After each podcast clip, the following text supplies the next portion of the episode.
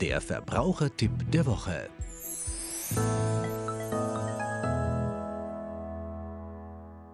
Wenn man Zweifel hat, dass das Geschenk, das man seinen Lieben macht, auch gut aufgenommen wird, dann sollte man gleich beim Kauf schon nach der Möglichkeit des Umtausches fragen.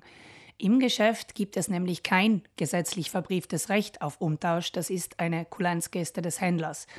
Die meisten Händler kommen einem entgegen, aber ganz wichtig ist, dass ich zum einen den Kaufbeleg habe und dass ich mich zum anderen an die sonstigen Bedingungen halte. Das kann zum Beispiel sein, nur mit Originalverpackung. Etwas anders sieht es aus, wenn ich das Geschenk online gekauft habe. Hier kann ich innerhalb von 14 Tagen Ablieferung der Ware ohne Angabe von Gründen vom Vertrag zurücktreten.